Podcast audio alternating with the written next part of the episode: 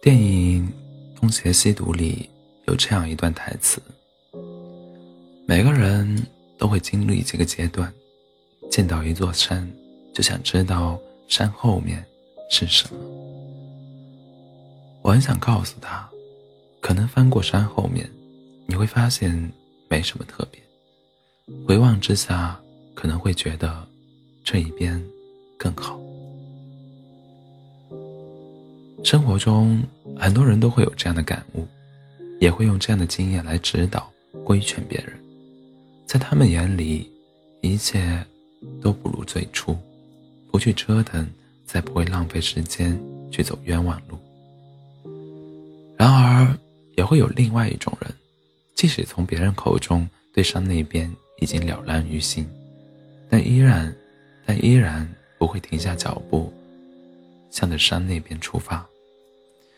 就算跑一圈又回到原点，就算翻过山根本没有风景可看，他们依然会乐此不疲的，并且有所收成。因为在他们眼里，出发越翻越出发翻越这个过程本身就是风景，不一定非得是终点。不一定，非得是彼岸。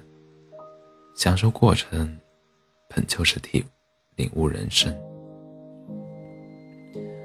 在好奇中出发，在探索里前行，这两者是一个人活得热气腾腾的标志。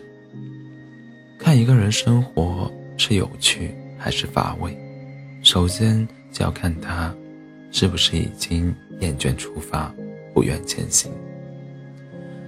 爱因斯坦曾说：“谁要是不再有好奇心，也不再有惊讶的感觉，谁就无异于行尸走肉，其眼睛是迷糊不清的。”诚然，一直能看清远方，不迷茫，并把日子过得富有生趣，并活色生香的人，至死自始至终都有着满满的探索欲和好奇心。不断探索，不断追寻。就算看穿生活的真相，但依旧热爱生活，并孜孜不倦地给自己寻去、寻去找乐。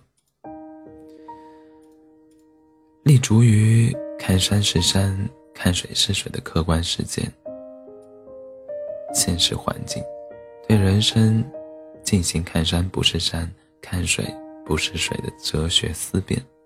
最终进入看山还是山，看水还是水的大彻大悟之境，把不过如此的生活过出不一样的烟火。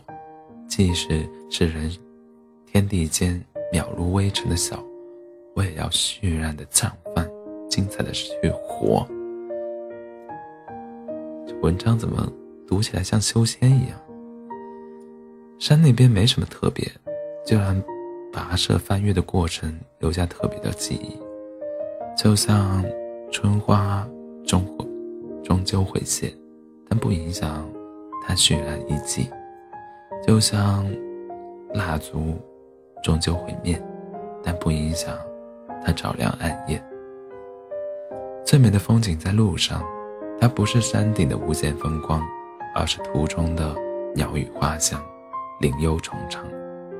还有你挥洒汗水、迈开步子的模样。心中有山，就去翻越；心里有海，就去求渡；心中有路，就勇敢迈步。你有你的归宿，你有你的追逐。所有说着不过如此、没什么特别的过来人的劝阻，都不足以让你停下脚步。送你一句鲁迅先生的名言：“走上人生的旅途吧，前途很远，也很暗。然而，不要怕，不怕的人，面前才有路。”